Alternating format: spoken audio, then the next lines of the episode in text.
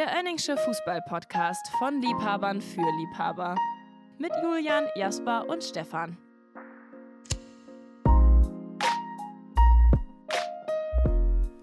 Hallo und herzlich willkommen zu einer neuen, eigentlich überragenden Folge des Oenningschen Fußball-Podcasts. Mein Name ist Julian und mir heute Morgen, am sehr frühen Morgen mal wieder, zugeschaltet sind Jasper und Stefan. Ja. Grüßt euch. Hi. Guten Morgen. Wunderbar, wieder so früh aufzunehmen. Ich habe heute auch eigentlich frei. Also. Wisst ihr, wer sonst noch frei hat jetzt? Ja, Bo Svensson, was ich im Übrigen vorausgesagt habe. Ja. Ja, ich habe mich tatsächlich äh, sehr, sehr äh, gewundert. Also nicht, nicht, dass er dann letztlich gegangen ist, aber wir hatten ja vor zwei Wochen auch schon darüber geredet, äh, dass ich da ja derart daneben lag, als ich in der Saisonprognose, die wir in unserer ersten Folge dieser Staffel hier abgegeben haben, ja noch gesagt habe, dass Mainz eigentlich oben, irgendwo oben mitspielen könnte und Stefan dagegen argumentiert hat. Und Stefan, du hattest recht, also der erste Punkt äh, in diesem Prognosenduell geht schon mal auf jeden Fall an dich. mhm. Und noch abwarten, wenn Leverkusen Meister wird, dann äh, bekomme ich ja einen Kasten Jever Pfannen, haben wir gesagt. Oh, stimmt, da war was. Ja. Wurde gesagt, äh, das Trikot von Ari van Lent bei Gladbach mit Jever drauf, das äh, muss ich dann wohl schon mal irgendwo bei Ebay bestellen. War das nicht noch ein zusätzlicher Einsatz? Das weiß ich nicht mehr ganz genau, aber das will ich jetzt auf jeden Fall auch haben, wenn Leverkusen Meister wird. Ja. Ja. Und wer von uns hatte Bayern nicht als DFB-Pokalsieger? Ich glaube, ich hatte die nicht genommen. Kriegt ihr das noch ganz zusammen? Ja, ich fürchte, ich habe Bayern als DFB-Pokalsieger genannt, aber da konnte ich ja noch nicht wissen, dass die in der zweiten Runde nach Saarbrücken müssen. Ja, ich, äh, ich hatte dazu auch einen äh, sehr witzigen Tweet gelesen. Ich meine, Bayern ist ja die letzten Jahre einmal gegen Gladbach rausgeflogen, 5-0, was ich nach wie vor absurd finde. Ich glaube, dann nochmal gegen Freiburg und gegen Kiel. Und da hat jemand äh, Ja. geschrieben, die letzten vier Jahre von Bayern im Pokal und das Ausscheiden, das liest sich wie ein äh, Zweitligist, der jeden Tag im Abstiegskampf steckt, wenn man sich so die Ergebnisse anguckt. Das fand ich, äh, fand ich auch ganz gut. Ja, fehlt eigentlich noch so ein Ausscheiden im, im Osten, ne? Das hatten sie Freiburg im Süden, Kiel im Norden, Gladbach im und Saarbrücken im Westen. Ich sag mal, nächstes Jahr fliegt Bayern gegen Dresden raus. Ja, lass da mal Halle kommen oder Zwickau. Oh ja. Da wird's eng. Geil. Da wird's wirklich eng. Ich glaube, der letzte, das letzte Ausscheiden der Bayern gegen den unterklassigen Club war doch 2000 gegen Magdeburg, meine ich jetzt, Ja, äh, letzte Woche gehört zu haben. ja, ja. Ja, und in den 90ern sind sie doch auch mal gegen, oh Gott, ähm, da wurde Harry Koch entdeckt. Ja. Festenbergs. Kreuz. Ja. Ja, klar, dass ihr beide das um 7 Uhr morgens aus dem FF hier einmal, äh, einmal nennen könnt. Darf ich an der Stelle übrigens mal sagen, ähm, dass das hier wirklich für mich jetzt eine richtige Qual ist, weil ich gerade eigentlich in Paris gewesen wäre. Ach, deswegen hängst du da wie so ein Schluck Wasser in der Kurve. Ja, ich wollte eigentlich Christian Wörns in Paris besuchen und das hat sich leider zerschlagen.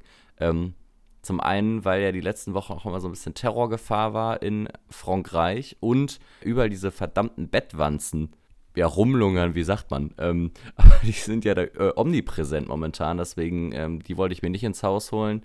Ja, darauf kann ich auf jeden Fall verzichten. Dann habe ich das ganze Ding abgeblasen und jetzt sitze ich hier und muss mit euch reden. Also, naja. Ja. Aber denkst du, dass das im äh, Palast von Christian Wörns ein Problem gewesen wäre? Wenn du da. Nee, ich glaube, äh, das ist alles klinisch hättest? sauber da, aber ich möchte mich ja dann auch nicht an dem Leid der anderen ergötzen, deswegen ergötze ich mich lieber an eurem Leid hier. Ähm, mir mir geht's auch, äh, muss ich sagen, gar nicht so gut. Ich habe auch wirklich, wir waren Dienstag in der Soccerhalle und äh, jetzt ein paar Tage später tun mir wirklich noch die Beine richtig, richtig doll weh. Das war echt, ähm, muss man sagen, äh, also alle, naja, so seit Jahren nicht mehr im Verein gespielt und äh, ich bin gestern auch einem Kumpel über den Weg gelaufen er meinte auch, hast du so auch so tolle Schmerzen äh, irgendwie an den Unter- und Oberschenkeln, also ähm, ja, aber da wurden auch ganz gute Trikots gerockt. Ihr, ihr könnt ja mal entscheiden, was ihr präferieren würdet. Ein Energie Cottbus Daniel Siebig Trikot, Ja, das präferiere ich. ein, äh, ein Alemannia Aachen Aufstiegstrikot von 2006 in die Bundesliga mit dem gesamten Kader hinten drauf oder ein Deutschland-Trikot von 2006 mit äh, diesem Adidas Teamgeist-Logo. Wohlgemerkt das halt offizielle Deutschland-Trikot. Was hättet ihr da genommen von den dreien? Also ich bleibe bei meiner glaub, Entscheidung. Daniel Ziebig, mit Abstand das geilste Trikot, würde ich sagen. Ja, ich glaube, da geht auch meine Tendenz hin. So ein Daniel Ziebig-Trikot. Mit welchem Sponsor vorne drauf? Weißt du das? Sehr gute Frage. Oh, das weiß ich leider nicht mehr. Also es war auf jeden Fall das Bundesliga-Trikot. Das müsste ja so 2007, 2008, glaube ich, gewesen sein. Ich w- weiß es War das dieses, dieses, dieses blaue Envia oder in die Richtung?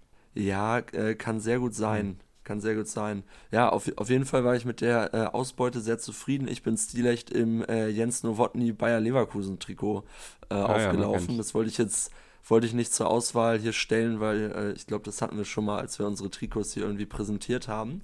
Aber ja, als da wirklich gesagt wurde, bitte Kulttrikots anziehen, wurden keine Kosten und Mühen gescheut. Und der besagte Kumpel, Julian heißt er auch, der das Cottbus-Trikot anhat, der hat jetzt auf meinen Tipp hin bei Instagram ein blau-gelbes Werder Bremen Mario Basler-Trikot erworben, Langarm, aus den wow. 90ern. So, und der, der meinte gestern auch noch mal, ja, danke, dass äh, ich hier von meinem Urlaub, eigentlich wollte ich bis dahin sparen, noch mal äh, viel Geld für dieses Trikot ausgegeben habe, auf deine Empfehlungen, Jasper. Und, aber gut, da, da freue ich mich schon drauf, auf das nächste Mal Soccerhalle, wenn äh, da dieser Schatz getragen wird. Ja, also ich glaube, noch kurz zu Energie Cottbus und Trikotsponsoren. Wenn die jetzt heute noch Bundesliga spielen würden, dann hätten die doch sicher als Trikotsponsor Wizz Air oder sowas. Ah, kennt ihr nicht? Ja, Schon nur fragende Gesichter. Das ist eine Doch, äh, osteuropäische Billigfluglinie, damit sind die Leute immer zur Vertragsunterschrift eingeflogen. Aus, aus Brasilien oder äh, Rumänien, ne? Nach Ja, ja. Cottbus. Die fliegen auch nur zwei Linien, aber Ja, ich, äh, also Wizz, Wizz Air habe ich schon gehört. Ich wusste aber ehrlicherweise nicht, dass das da aus der Region kommt. Ähm, Ja. Aber Cottbus hat schon einen Flughafen. Würde ich mal von ausgehen, oder? Ist doch eine Metropole. Haben die damals Anfang der 2000er vermutlich gebaut, ne? Oder Ende der 90er. Ja, ja. damit da Gerd Schröder oder Angela Merkel landen konnten, hätte ich jetzt gesagt, oder? Äh, die, Ja, die, stimmt. Edelfans. Edelfans waren ja beide da. Gut, bei, bei Merkel äh, liegt die Verbindung noch ein bisschen mehr auf der Hand, aber warum, warum war Gerd Schröder denn eigentlich bei Cottbus? War Hannover Auswärtsspiel. War der nicht von jedem Verein Mitglied? Also der war doch, ist doch Hannover-Mitglied und Hannover-Fan, aber auch bei Schalke und Dortmund. Das, das war in den späten 90ern einfach die Taktik, um Bundeskanzler zu werden. Einfach in jedem Bundesliga-Verein Mitglied werden und dann denkt sich schon mal jeder Fußballfan, oh, okay, den, äh, den wähle ich. Ja, kann man schon so machen. Ich habe eben noch kurz schmunzeln müssen, Jasper, als du Aachen genannt hattest bei der Trikotauswahl. Ja. Ich war neulich beim Spiel von Fortuna Köln gegen Alemannia Aachen und die Aachen-Fans äh, in allen Ehren hatten dann vor Spielbeginn ein Banner vor ihrer Kurve hängen, auf dem stand, also es war so riesig groß vor den ganzen äh, Block gehängt, da drauf stand, was auch immer geschieht, deine Fahne bis in alle Ewigkeit. Das Blöde war, dass äh, Fahne ohne H geschrieben worden ist. da habe ich mich dann gefragt, wie das ja bei, bei, beim Korrekturlesen dann einfach so durchgegangen ist. Ja, ja. Also, ob man das vorher schon gesehen hat oder. Ja, ich würde das jetzt auf diesen 40 äh, Meter langen Banner sprühen. Will noch mal jemand draufschauen? Ah, nee, du hast ja, du hast ja Abitur, das wird schon passen. Ah, da wäre das Vier-Augen-Prinzip besser gewesen. Ja. Ähm, Ja. Also, ich glaube, schlimmer ist in Aachen nur, wenn man Schlautraff ohne 2F schreibt. Hm. oh, ja. Aber das war ja wohl ein geiles Spiel, Julian. Also ich habe bei jemand anders auf Instagram die Aachen Choreo gesehen vorm Spiel. Da war ja richtig wild. Mit Raketen und allem. Genau, also das war wirklich positiv äh, wild. Die haben da, die haben da einiges äh, noch über Corona äh, liegen gehabt, was die dann da verpulvert haben, um es mal so zu sagen, wie jeder deutsche Kommentator momentan. Deswegen unterklassiger Fußball macht einfach sehr viel Spaß, kann man sich äh, gut geben, vor allem wenn dann solche Traditionsvereine daran beteiligt sind. Auf jeden Fall. Ah, ich habe eine gute Überleitung. Wir ziehen das QA heute mal ein wenig vor, weil äh, wir da auch auf einige Traditionsvereine gestoßen sind. Allerdings in Gesamteuropa, nicht nur im, äh, in Deutschland. Wir hatten euch nämlich gefragt, zu welchem internationalen Verein ihr eine besondere Bindung habt. Warum auch immer. Und äh, waren sehr froh, hatten natürlich im Vorfeld auch darum gebeten, da jetzt nicht immer nur den FC Barcelona, Real Madrid und irgendwie Manchester United zu nennen.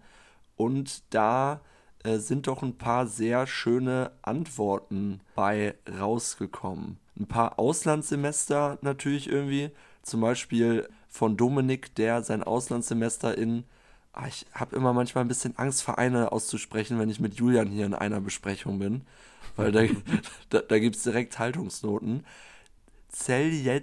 Nica Sarajevo wurde von den Eisenbahnern gegründet und war dafür bekannt, in dem ethnisch gespaltenen Bosnien Fans aus allen Ethnien zu vereinen. Basel habt ihr noch genannt, Rom und SK Rapid Wien. Interessant fand ich auch, ganz exotisch auch, Young Africans Sports Club Yanga aus Dar es Salaam, Tansania. Schönes Stadion, tolle Fans und unvergessliche Taxifahrten zum Stadion. Für 10 Kilometer gut 50 Minuten gebraucht. Absolut wundervoll. Äh, was haben wir noch? SC Bastia. Wisst ihr wahrscheinlich bestimmt, wo das liegt? Auf welcher äh, Mittelmeerinsel? Ja, Bastia ist Korsika, oder? Exakt. Ja, hatte ich auch gesagt. Lokalrivale von Auger. Das äh, wurde hier von Pecker nicht mit reingeschrieben, aber eben äh, während eines Urlaubs den Verein dort kennen und lieben gelernt. Mittlerweile gehört auch der Stadionbesuch fest zum Urlaubsprogramm. Pekka Lagerblom ist Bastia-Fan. Ja, wundert mich auch ein bisschen. Ähm, hm. Aber, hm. aber gut, aber gut. Ähm, aber stelle ich mir auch ganz cool vor, wenn man irgendwie äh, immer an den gleichen Urlaubsort äh, fährt und da dann auch immer ins Stadion geht. Das ist auf jeden Fall ein cooles Ritual. In Südamerika habt ihr euch auch umgeschaut. Seit dem Spiel Botafogo gegen Internacional Porto Alegre 0 zu 1 durch Paolo Guerrero, unter anderem Cicero und Andres Alessandro auf dem Platz, sind wir trotz der Niederlage Botafogo-Sympathisanten. Finde ich auch sehr, ja. sehr spannend. Gut, eine Person hat dann doch noch Real Madrid geschrieben. Es gab auch ein paar kurze Nennungen ohne irgendwelche Erklärungen. Da gehört unter anderem Sparta Prag zu. Die Queen's Park Rangers wurden auch noch genannt. Die Rangers, da äh, wurde als Verbindung genannt, äh, dass man als HSVer da mitfiebert. Ich denke mal, da wird es um Jörg Alberts gehen. Ich glaube, glaub, da lehne ich mich mal nicht zu weit aus dem Fenster. Startrennen wurde auch noch genannt. Es fing 2005 an, als ich wegen Alex Frei, völlig verständlich, die Spiele im, im Stream anschaute. Die Spielweise und die Talente machten mich zum Fan und pro Saison besuche ich stets mehrere Spiele sogar vor Ort. Also wirklich. Auch nicht schlecht. Ja, wirklich interessant. Dann gibt es noch eine Grundlage, äh, da ist jemand Datenscout gewesen. Da habe ich mich gedacht, wie kommt sowas zustande? Äh, Nico hat nämlich genannt, FC Bodo Glimt äh, die waren mir sogar auch äh, vom, vom Logo direkt, äh, so ein Begriff konnte ich mir direkt vorstellen. So ein, so ein gelbes Logo, glaube ich, auf mhm. irgendwie schwarzem äh, Hintergrund. Nico war nämlich damals Datenscout für die Adeccoligaen. Das ist die zweite Liga in Norwegen und da war er bei Transfermarkt Datenscout. Also finde ich auch interessant, wie das irgendwie äh, zustande kommt und wie man da hinkommt. Kannst du uns ja sonst auch mal eine Nachricht äh, schicken. Würde mich einfach mal interessieren. Was haben wir noch auf der Liste? Äh, Burnmouth. Ja, sogar zweimal. Das fand ich, das ist der einzige Verein, der zweimal genannt ist, ist äh, AFC Bournemouth. Das Bournemouth, ist doch eine sorry. große Überraschung irgendwie. Ähm, genau, äh, wurde dadurch begründet, dass äh, von Marius, äh, dessen Schwester vier Mon Monate vor Ort gewohnt, äh, gewohnt gelebt hat und dementsprechend ja ist es natürlich liegt es auf der Hand, wenn man die Schwester besucht, geht es dann auch ins Stadion. Einer der wenigen deutschen Vereine, die genannt wurde, war der Greifswalder FC von Toni. Ambitionierter Verein aus der DDR. Sagt man das so noch? Äh, gut. Ambitionierter Verein aus der DDR. ja, fand ich jetzt in, de, in, in, dem Kontext so ein bisschen, bisschen äh, komisch, aber sei es drum. Ähm, ah, da muss ich mal nachfragen, du hast ja? gesagt von Toni. Also war das jetzt auf Toni Groß bezogen, weil der aus Greifswald kommt, oder hat hm. Toni das geschrieben? Oder hat Toni Groß im Zweifel sogar den Kommentar geschrieben? Oh, in, interessant fände ich auch mal, das hat gemischtes Hack auch mal gemacht, dass sich äh, alle Prominenten mal melden sollten. Das können wir eigentlich auch irgendwann mal machen. Dass mal alle Ex-Profis, die hier zuhören, äh, uns mal melden, äh, sich mal melden sollen. Und dann ermitteln wir mal den, bekan den bekanntesten Zuhörer. Fände ich auch mal interessant. Also wir können ja jetzt schon mal festhalten, Pekka Lagerblom und Toni Kroos hören den englischen Fußball-Podcast. Ja, wahrscheinlich wird das halt an Pekka Lagerblom wegen der dauernd, äh, dauernden Bushido und Anna Maria Witze an ihn herangetragen. ja, nee, auf jeden Fall, was Toni ja noch geschrieben hat. Ambitionierter Verein aus, naja, der DDR. Kumpel von mir ist dort Scout und hat solch ambitionierte Nachwuchstalente wie Tom Weiland, Gigo Kotscher und Sofian Benjamina dorthin gelotst. Also hm. auch eine äh, bisschen, ich sag mal, sportlichere Verbindung zum Verein. Ja, Sofian Benjamina, ja nach Anton Fink der beste Drittligastürmer aller Zeiten, wenn ich das richtig sehe.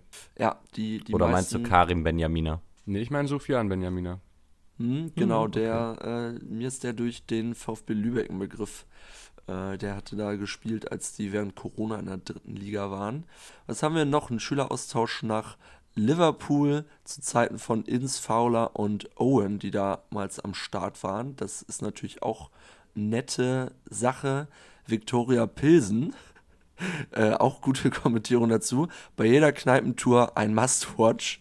Also schön, äh, schön dahin fahren, äh, ein paar Staropran trinken und dann äh, ab ins Stadion. Venlo, niederländische zweite Liga, ist bei mir direkt über die Grenze mit De Köll auch ein gutes kleines Stadion, hab für meine Fenloer auch eine Dauerkarte. Ist natürlich auch sportlich. Einer schrieb übrigens noch Gornik Japsche.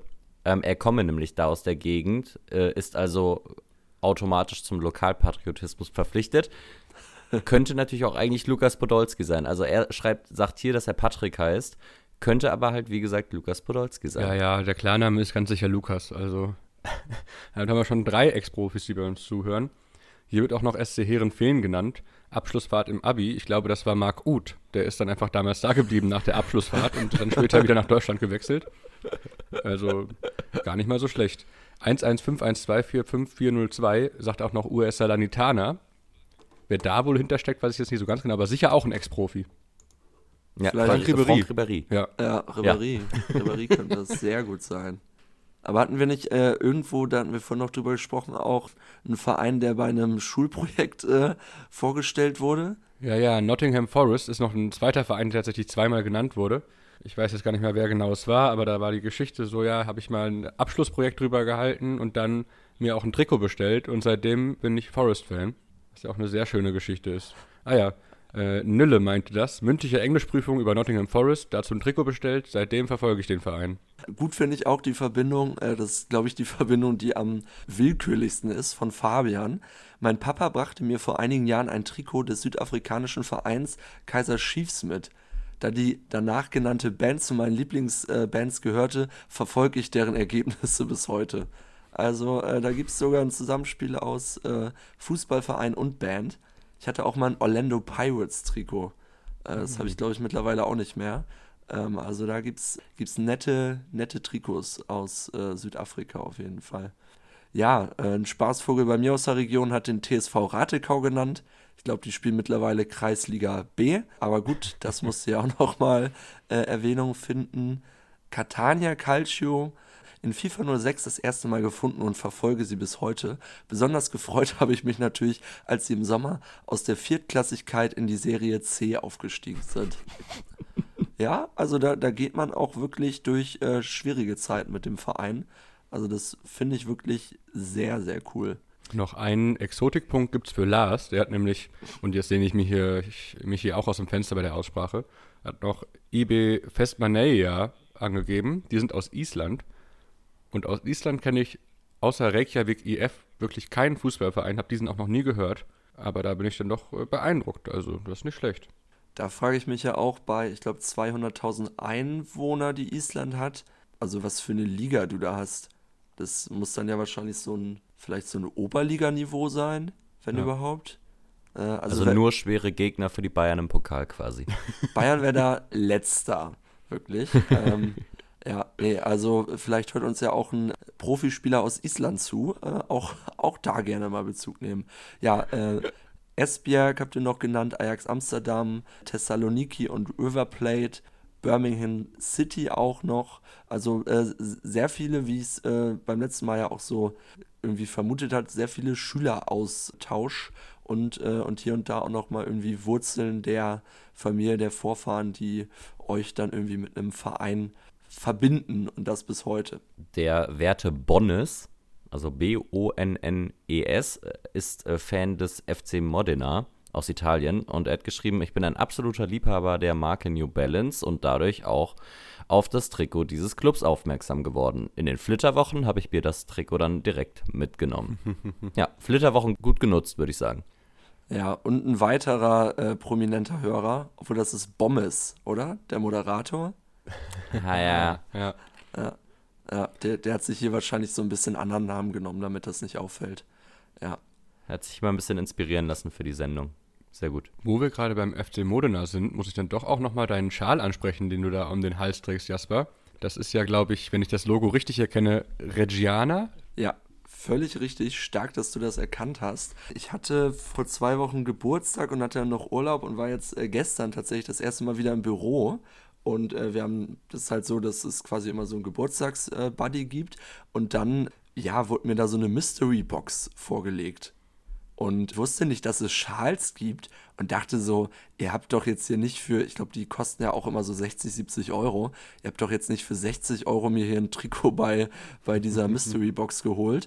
Äh, nee, am Ende war es ein schöner Schal von besagtem Verein und äh, den kann man jetzt im Winter auf jeden Fall mal gut, gut tragen. Das äh, gerade so morgens, wenn es noch kalt ist und äh, der Podcast aufgenommen wird. Also, äh, kom kombiniert sich gerade gut, äh, gut mit dem Bademantel, damit auch die Hörer und Hörerinnen hier nochmal so ein umfassenderes Bild äh, bekommen. ja. Das ist direkt so ein kalabrisches Feuer jetzt hier im Gespräch. Ja. Durch diesen Schal. da hat halt jemand ja. gerade gegoogelt, wo Regina die Stadt ist. ja. Regina wo in Italien? Wurde einmal eingegeben. Ja, auf jeden Fall vielen Dank für eure wirklich zahlreichen Nachrichten ähm, und wirklich interessante Vereine, interessante Stories dahinter. Und es gab, glaube ich, auch äh, fast keine Doppelnennung. Also auf jeden Fall danke an jeden, der da geschrieben hat. Haben wir uns alle sehr, sehr gerne durchgelesen und auch nicht nur für, für die Podcast-Folge hier. Also äh, macht da gerne, gerne wieder mit. Ihr könnt natürlich auch auf ältere Fragen nochmal antworten. Die werden natürlich hier nicht mehr äh, irgendwo erwähnt, aber pushen uns im Spotify-Algorithmus. Ne? Äh, ganz, ganz klar. Ähm, dann kommen wir doch auch mal zur Frage für die aktuelle Folge. Ihr seht sie jetzt wahrscheinlich eh schon hier bei Spotify unter der Folgenbeschreibung. Und da würden wir euch gerne mal fragen, was war denn euer beschissenstes Fußballspiel und warum? So, und die Frage ist sehr offen gestellt. Also, keine Ahnung, äh, wenn ihr vielleicht im Stadion irgendwie wart und das, wie man es jetzt äh, zuletzt, glaube ich, auch bei Saarbrücken gegen Dresden hatte, das Spiel wurde abgebrochen und ihr musstet auswärts noch 600 Kilometer zurückfahren.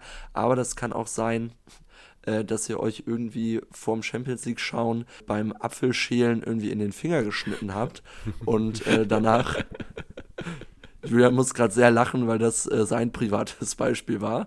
Ähm, ja, Grüße an meinen Vater.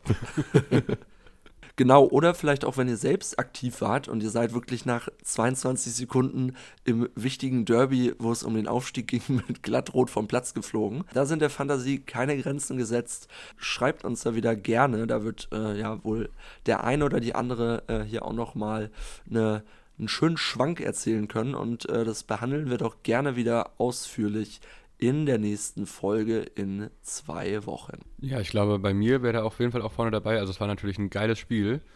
Aber ich bin damals, musste mit dem Fahrrad von der Arbeit nach Hause, 2014 beim Halbfinale, bin losgefahren bei 1 zu 0 und kam mit dem Fahrrad zu Hause an bei 5 zu 0. Da hatte man auch irgendwie das Gefühl, dass man ganz schön was verpasst hat.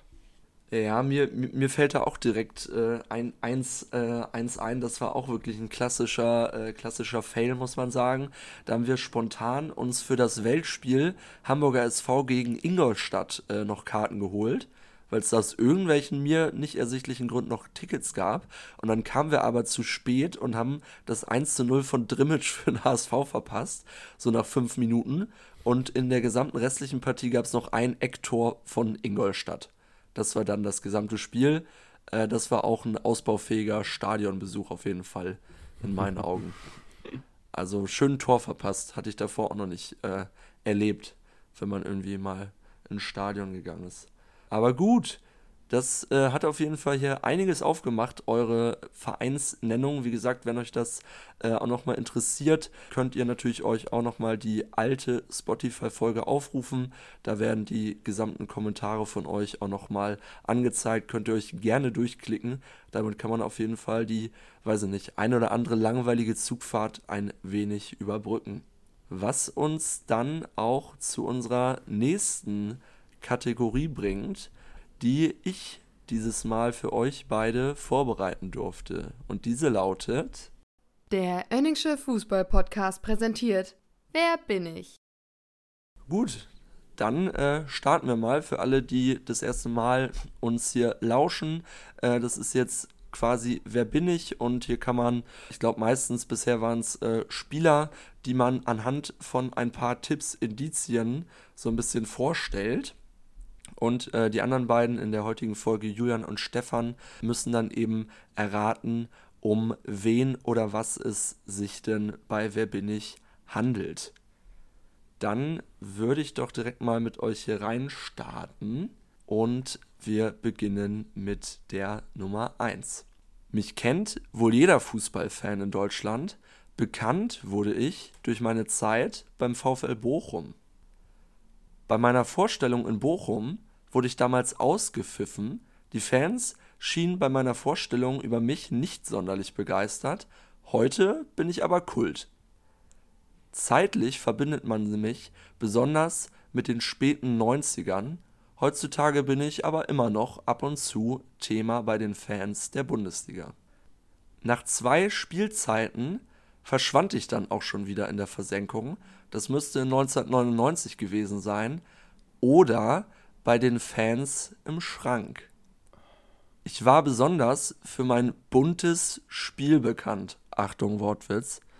Ähm, bist du ein Trikot? Richtig. Ja. Richtig. Ich hätte noch, Hm. ich hätte noch einen, äh, einen sechsten Tipp. Getragen hat mich zum Beispiel Darius Wosch, allerdings nicht so wie Daniel van Beuten Alexander Lars. Ja, geil. Das ist mega. Aber wer war denn, denn der, ist das dein Sponsor, meinst du, ne? Genau, also ich habe das Trikot jetzt mal so stumpf genannt. Ich glaube, jeder Fan äh, hat dann vermutlich ein äh, Trikot vor Augen. Äh, hast du den Sponsor denn im Kopf, Stefan? Ist das Oder so Julian? Lotto irgendwas? Ja, Faber, Faber Lotto. Hm. Genau.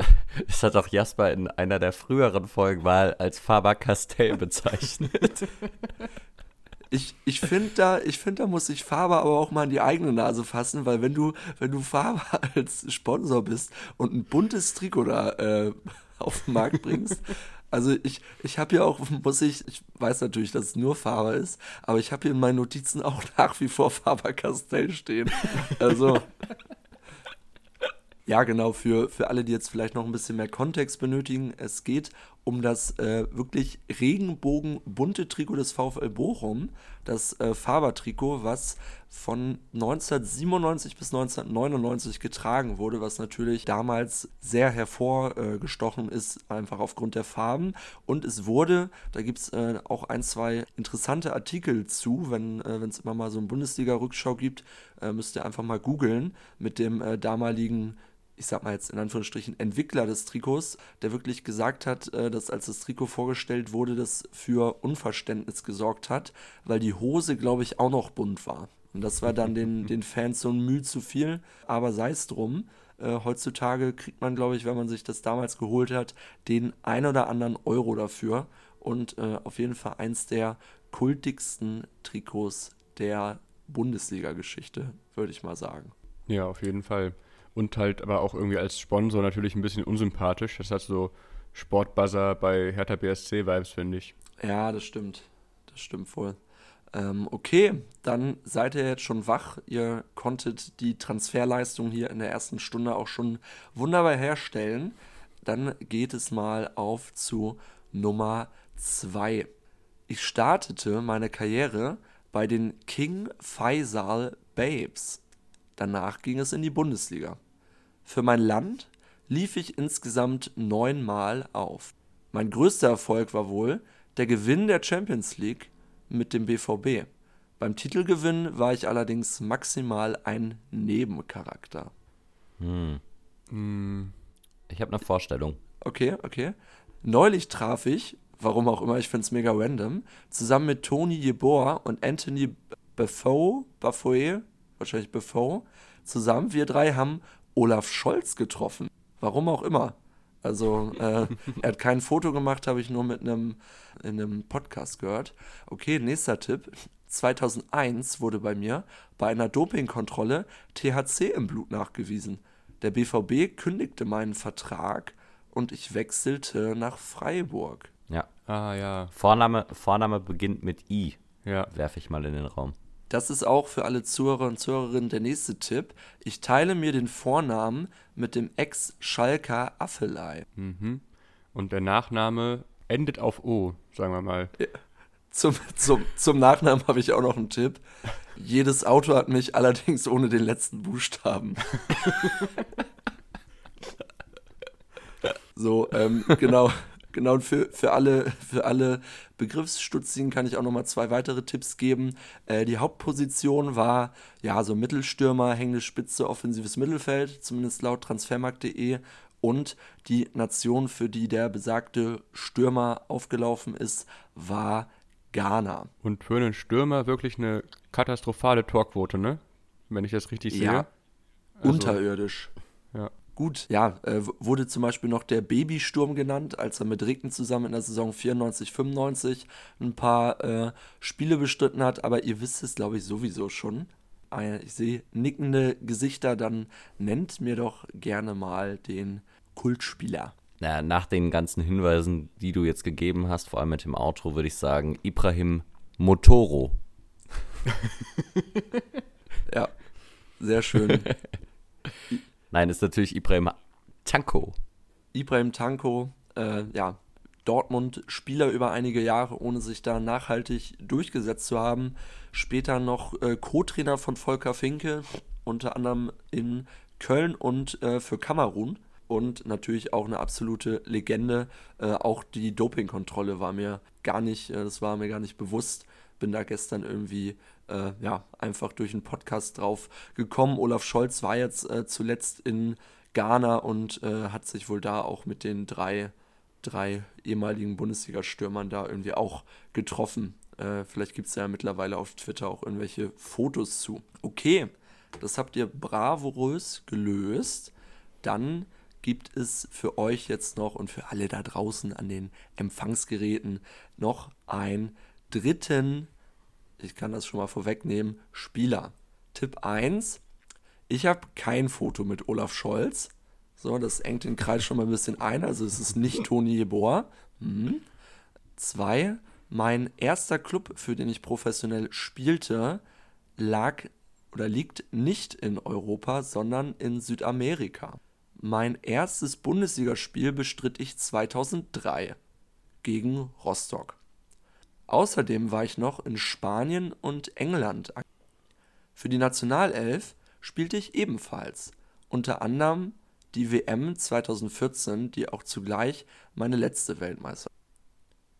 Heutzutage bin ich als Trainer aktiv, mittlerweile in meinem Heimatland in Südamerika. Gestartet bin ich in Deutschland für den Verein, den ich da trainierte, den, äh, ein bisschen umständlich formuliert, quasi der Verein, den der Spieler trainiert hat in Deutschland, äh, für den hat er auch gespielt. Es war allerdings nicht die, äh, nicht die erste Mannschaft. Zweite Mannschaft und eine äh, Juniorenmannschaft. Okay, nächster Tipp. Ich glaube, jetzt könnte es vielleicht ein bisschen klarer werden. In England und Spanien spielte ich bei den gleichen Vereinen wie Roque Santa Cruz. Ah, okay. Ja, ich weiß es.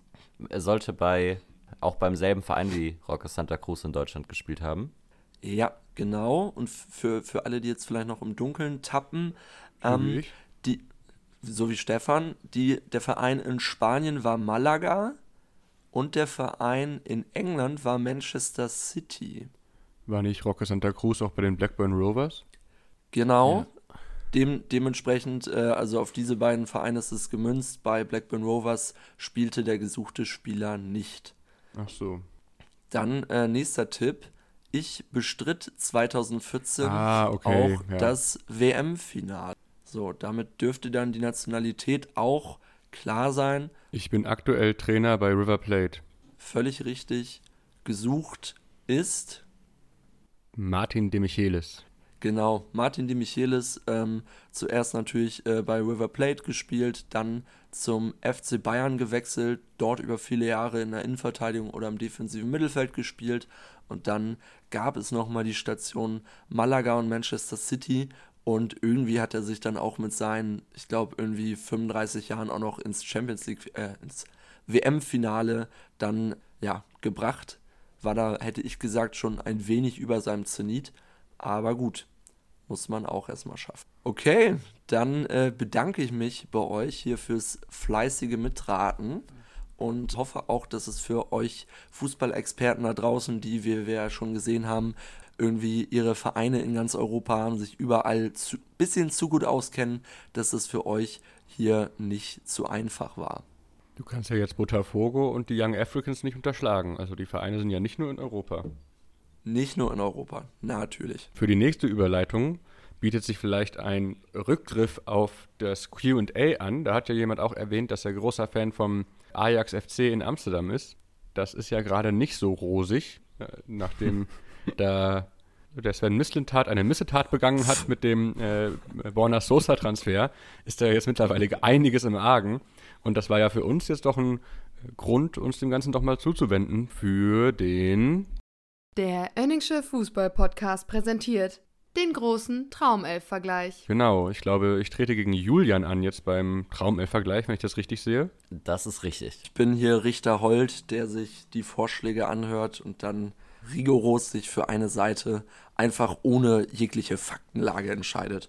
Da habe ich schon Bock drauf. Ich hoffe, es wird genauso wie äh, in der letzten Folge, als wir Nürnberg hatten.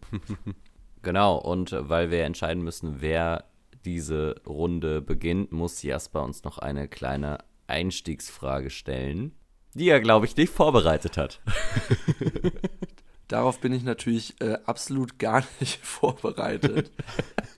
Dementsprechend hätte ich von euch gerne mal die Frage beantwortet. Wer war denn beim PES-Cover, wo, äh, wo äh, Jan Schlauderhoff drauf abgebildet war, ebenfalls der zweite Spieler? Cristiano Ronaldo. Völlig richtig. Ah. Quick and dirty und damit darf Julian sich aussuchen, ob er denn beginnen möchte. Ja, ich, ich möchte. Ja, er möchte. Äh, so laufen Trauungen hier bei uns im Podcast ab. Und äh, jetzt machen, äh, machen die beiden sich hier mit Ajax Amsterdam vertraut, weil wir uns auch gedacht haben, auch in schwierigen Zeiten supporten wir Vereine, ne? Nicht nur hier immer nur an den schönen Tagen. Also, ich bin gespannt, was ihr so vorbereitet habt. Noch kurzer Einwurf. Ich habe ein 3-5-2 aufgestellt. Ich habe ein 3-4-3. Okay. Also ich finde, es gibt halt unfassbar viele Stürmer. Ja, ja, ich habe ich hab mir noch eine Zusatzregel überlegt für meine eigene Aufstellung, das werdet ihr gleich merken.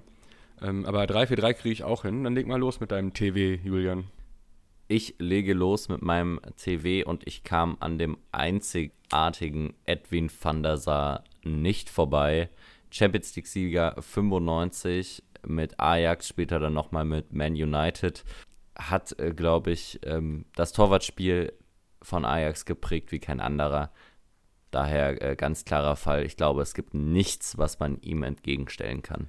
Also man könnte auf jeden Fall Martin Stekelenburg äh, dem entgegenstellen, der auch solide äh, zehn Jahre bei Ajax war, bevor er dann weggewechselt ist und wiederkam. Aber ich habe ja gesagt, ich habe das mit der Legendenelf heute nicht so gut verstanden. Deswegen schicke ich Dennis Gentener ins Rennen, der auch solides ein Bundesligaspiel für Borussia Dortmund gemacht hat. Oh, okay. Ähm, der Ah, hat aber, okay. ja, der hat aber vermutlich auch nie einen Elfmeter von Hans-Jörg Butt kassiert. Weil das habe ich neulich auch erst gesehen, dass äh, Van auch bei Juventus Turin war, äh, zu Zeiten dieses legendären 4 zu 4 in der Champions League gegen den HSV. Das äh, hatte ich irgendwie gar nicht auf dem Schirm. Ja, ist natürlich klar. Also für jetzt alle Hörer da draußen. Ich habe jetzt gerade, die waren ein bisschen sauer, weil wir das so früh morgens gemacht haben. Ich habe jetzt zehn äh, Geschworene hinter mir sitzen, mit denen ich mich jetzt immer so ein bisschen abspreche, um das ein bisschen objektiver zu gestalten. Und ja, ja, okay, also die, die sprechen sich hier auch für äh, Edwin van der Sar ganz klar aus, sodass der erste Punkt dann doch klar an Julian geht. Naja, dann mache ich mal weiter mit der Verteidigung. Und äh, da habe ich, ich fange mal mit dem Rechtsverteidiger an. Da habe ich den äh, absoluten Ajax, die absolute Ajax-Legende und auch Fußballer des Jahres 2008 in den Niederlanden, Johnny Heitinga, der jetzt auch noch vor kurzem nochmal Trainer war, ähm, dem Verein seit jeher verbunden ist. Ähm, auch ein kurzes Gastspiel bei der Hertha hatte, natürlich von Erfolg geprägt, wie alle Gastspiele bei der Hertha. Mhm. Den, an dem führt bei mir bei der Rechtsverteidigerposition kein Weg vorbei. Also ich merke schon, wo das bei dir hinläuft. Mhm. Du hast äh, vermutlich äh, Spieler mit Bundesliga-Bezug in deine Traumelf gepackt. Aber Insofern habe ich nur einen Spieler, der die Champions League mit Ajax gewonnen hat, dabei, aber das werden wir dann noch sehen. Hm. Also ich glaube, das geht hier ganz stark für mich 11 zu 0 aus. Aber wir werden ja gleich sehen, wie es wirklich ausgeht. Ähm, mhm. Ich nenne Michael Reisiger auf der Rechtsverteidigerposition, dann nachher noch beim FC Barcelona. Auch 95 müsste der auch dabei gewesen sein. Ich finde, man war eh so ein bisschen verleitet, also ich zumindest für meinen Fall, die gesamte Mannschaft von 94, 95 aufzulisten. Und man aber auch gleichzeitig die Spieler aufnehmen möchte und, und ehren möchte, die anschließend dann zu Weltstars aufgestiegen sind. Ja, naja. Ähm, so. Ja, Jasper, was sagst du, Reisiger oder Heitinger? Ich möchte kurz anmerken, dass Heitinger dreimal so viele Spiele für Ajax gemacht hat wie Reisiger. Und ich persönlich Reisiger nie habe spielen sehen. Also ich weiß nicht, wie ich dem Legendenstatus geben sollte. Ich kenne ihn ja gar nicht. Ja, das ist bei mir ehrlicherweise auch so ein bisschen der Punkt. Ich glaube, Heitinger hat sogar auch noch im WM-Finale 2010 mitgespielt. Kann das sein? Äh, Nicken von Stefan, der, der, der, der, stimmt einfach mal zu. Ja, keine ähm, Ahnung. Das werde ich nochmal überprüfen an der Stelle. Elia wurde damals auch eingewechselt, aber das nur am Rande. Ja, und Bravheit. Und Bravheit, wie wir ja auch noch fest, feststellen durften, äh, in Folge 27, Minute 45, für die, die es nachhören wollen. Ähm, nee, ich, ent, ich entscheide mich wirklich aufgrund, aufgrund dessen, dass ich Reisinger nie habe spielen sehen. Stefan Reisinger. Den habe ich ja, nie spielen Stefan Reisinger. den, den habe ich halt äh, nie spielen sehen, als er bei Freiburg war. Und äh, tatsächlich finde ich, ähm, find ich Spieler des Jahres noch einen äh, ganz guten Punkt. Der geht jetzt hier einfach mal an Stefan. Ähm, dementsprechend ist es jetzt 1 zu 1 äh, und ihr merkt schon alle, das ist eine völlig willkürliche Bewertung hier heute. Also da, da, da spielen so viele Faktoren mit rein. Ja, gut. Äh, nach, nach diesem unerwarteten Gegentor, Julian, geht es weiter für dich mit dem ersten Verteidiger, den du nennen darfst. Ja, beziehungsweise mit dem zweiten. Ähm, aber ich weiß natürlich, worauf du hinaus willst. Dann nenne ich für die Verteidigung Frank de Boer. Mhm. Glaube ich, muss es nicht weiter erläutern. Mhm, ja. Freut mich auf jeden Fall, dass es sich mittlerweile durchgesetzt hat, dass man auch de Boer ausspricht.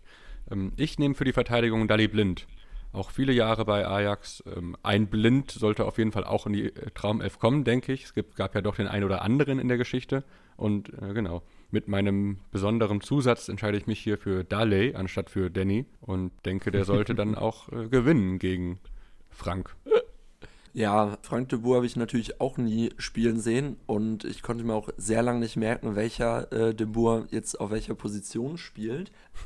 auch, glaube ich, eine sehr, sehr lange äh, Nationalmannschaftskarriere mit den Niederlanden gehabt. Ich glaube auch 98 äh, dabei gewesen, als sie gegen Brasilien ausgeschieden sind. Dementsprechend geht jetzt äh, dieser Punkt an Julian. Naja, dann darf ich noch einen Linksverteidiger hier aufstellen. Und da wähle ich eine Person, ich wollte erst André Berg-Dölmo nehmen, aber den hatte ich ja damals schon bei der Borussia Dortmund Top 11. Anno mhm, verständlich, 2003 verständlich. oder so. Ja. Deswegen entscheide ich mich hier für den absoluten Lieblingsspieler von Martin Joll, der unter anderem bei Ajax und bei Tottenham und bei Hamburg unter ihm gespielt hat. Das ist ganz klar, es geht um Timothy Atuba. okay, dann wollte ich eigentlich als Linksverteidiger Daily Blind dagegen stellen, äh, entscheide mich jetzt aber für Maxwell, hm. der dann unter anderem später noch bei PSG war und auch mal bei Inter. Ich glaube auch mal bei Inter. Mhm. Ein sehr, sehr, guter Freund äh, von Ibrahimovic. Äh, die haben, glaube ich, bei diversen Stationen zusammengekickt und war eine Zeit lang auch der Spieler mit den meisten Titeln irgendwie in, mhm. in Europa im Jahr, im 21. Jahrhundert irgendwie. Äh, wurde dann irgendwann, glaube ich, von Daniel Alves abgelöst. Ja, ja. schwierig bei den beiden, finde ich, weil man die nicht unbedingt im Ajax-Trikot sieht, ehrlicherweise. So, also Atuba natürlich beim HSV, So, der steht da wahrscheinlich gerade immer noch an der Eckfahne und macht den siebten Übersteiger. Einfach aus purer Routine. Mm, ja, se- sehr schwierig. Ich, ich weiß nicht, ob es da noch bessere Kandidaten gegeben hätte. Äh, also Atuba sehe ich, muss ich leider sagen, gar nicht in einem Ajax-Trikot. Noch eher Hamburg oder Spurs und deswegen geht äh, auch dieser Punkt an Julian, an Maxwell, äh, weil der, glaube ich, overall, muss man sagen, ist dann vielleicht auch so ein Maßstab, die größere Karriere hatte. Vereinskarriere bei einigen Top-Clubs gespielt, viel gewonnen und äh, daher 3 zu 1 jetzt der Zwischenstand für Julian. Aber auch erstaunlich, dass wir die ganze Abwehr ohne Vermalen, Vertongen oder Alder, Alder Weireld gemacht haben, die ja auch eine Zeit lang alle Stimmt, ja. parallel im Ajax-Kader standen, das schon ulkig ist. Schon lustig, die gehören einfach zusammen, auch die drei, finde ich. Ja. Also vor allem Vermalen und Verchongen, aber auch äh, Alderweireld. Ich ziehe dann mal im Mittelfeld nach und äh, ich probiere das jetzt mal so aufzuziehen, dass ich dir nicht deine Spieler wegnehme, Stefan, weil ich glaube, das wäre unfair. Ähm, Also ich habe genug, du kannst wählen, wen du, wen, wen du willst. Ja, okay. Ähm, nee, aber ich würde trotzdem mit Frank Reichardt gehen, dem äh, Lama unter den Fußballspielern. Ja, abgesehen von, diesem, von dieser Spuckszene habe ich bei dem auch nie irgendwas gesehen, wo der Fußball gespielt hat. Deswegen entscheide ich mich im defensiven Mittelfeld für Thomas Galaschek. Wir hatten ihn erst kürzlich beim 1. FC Nürnberg, aber der hat auch solide sechs Jahre vorher bei Amsterdam gespielt. Ähm, und deswegen denke ich, ist das eigentlich ein sehr guter Pick für das DM. Hm. Also gut, Galasek in, Galaschek in allen Ehren, muss man glaube ich sagen. Frank Reichardt könnte auch zu, diesem, zu dieser Uhrzeit gerade mit Rudi Völler irgendwo frühstücken. Dementsprechend würde ich mich da äh, aber natürlich auch äh, aufgrund der späteren Zeit beim AC Mailand, äh, wo er Teil dieses legendären niederländischen Trios war, auch zur Zeit äh, wegen der Zeit in der Nationalmannschaft für Frank Reichardt entscheiden. Und hatten wir Thomas Galaschek nicht auch in der Nürnberg Top 11? Kam der da rein? Er wurde auf jeden Fall erwähnt und hat dann gegen Timmy, ich glaube, er hat gegen Timmy Simmons verloren. Und jetzt Galaschek zweimal verlieren lassen, das ist halt auch Majestätsbeleidigung. Nee, der, der, der, der, hat, da, der hat da gewonnen. Jetzt äh, hier keine Geschichtsfälschung betreiben, Stefan. Äh, dementsprechend, äh, nee, also äh, wie gesagt, Galaschek in allen Ehren, der Punkt geht auch an Julian. Also da, da muss man dann den, den Kult ein wenig äh, hinten anstellen und auch auf die Qualitäten eingehen. Und ich habe bisher auch nicht viel von äh, Reikert gesehen, aber hören sagen, ne? Mhm. Dann ist Julian dran, ne? Nee, du bist, du bist dran, Stefan, oder? Ah, okay. Ja, ich habe neben Thomas Galaschek noch einen anderen Spieler, der nicht nur Ajax-Legende ist, sondern auch Mainz-Legende und auch 2010 beim Finale dabei war. Die Rede ist natürlich von Nigel de Jong. Hm, okay, interessante Wahl. Hat ja auch bei dem ein oder anderen Verein gespielt, damals für, für relativ viel Geld aus Hamburg nach äh, Manchester gegangen, zu City, als sie gerade so die, die ersten Jahre das Scheichgeld ausgegeben haben. Okay, wen äh, nimmt Julian da? Dem stelle ich Edgar Davids entgegen. Auch ohne das weiter zu kommentieren. Also Stefan, ich möchte dir nicht zu nahe treten, aber ich glaube, du musst deine Taktik ein bisschen ändern. Ja, ich fand es halt Quatsch, diese Spieler von 95 zu nehmen, als die alle so ihre, ihre große Zeit hatten. Da war ich halt so drei oder so. Aber gut, ja, klar, klar, Clarence Seedorf ist auch besser als Davy Klaassen, wenn wir jetzt den nächsten schon mal vorwegnehmen, aber Gut, da brauchen wir das ja gar nicht zu spielen. Ja, gut, Ed, ich meine, Edgar Davids FIFA-Coverheld 2003 auch. War das 2003? Ja, genau. So, ähm, absoluter Kultspieler, auch bei super vielen Vereinen gespielt. Und da, ja, da muss ich aber auch wieder sagen, man merkt auch ein Stück weit, ohne dem äh, großen, großen Ajax äh, zu nahe treten zu wollen, ein Stück weit Ausbildungsverein bist du auch ein bisschen, ne? So, weil das jetzt auch, also De Jong sehe ich auch leider gar nicht, gar nicht, gar nicht in diesem Ajax-Trikot. Gut, bei Edgar Davids ist es natürlich auch dem, dem Alter geschuldet, aber auch hier muss ich, äh, muss ich Julian den, den nächsten Punkt geben. Egal wie man das äh, dreht und wendet, ist da Edgar Davids vor Nigel de Jong anzusiedeln. Ja, das heißt für mich, ich brauche noch einen Punkt, äh, um hier zu gewinnen, wenn man so möchte. Gibt jetzt mehrere zur Auswahl. Ich nehme keinen Spieler, der in Deutschland gespielt hat und würde mal auf Wesley Snyder als weiteren Mittelfeldspieler gehen. Mhm, okay, interessant. den hatten wir auch damals, glaube ich, schon in der Inter-Traumelf. Ja. Und da hat er es auch reingeschafft. Und vielleicht schafft das jetzt sogar in die Ajax-Traumelf. Ähm, wir sind beim dritten Mittelfeldspieler oder beim vierten schon? beim dritten. Okay. Dann will ich mir auch mal wieder einen Punkt holen und nehme Ja. dann den einzigen Spieler aus der, aus der Champions League-Siegermannschaft von Ajax, den ich tatsächlich in meiner Elf habe, und schicke Jari Littmann ins Feld. Später natürlich auch noch bei Rostock grandios gespielt, in seinen zwölf Einsätzen, glaube ich, sogar ein Tor geschossen äh, in der einen Rückserie. So ein Finn in der Top 11 ist ja auch immer wichtig. Ja, und äh, neben der Enrico Kern-Statue vom Ostseestadion steht auch eine Jari Littmann-Statue in Originalgröße, 1,60 Meter. Ja, auch, äh, auch hier, auch hier äh, schwierig.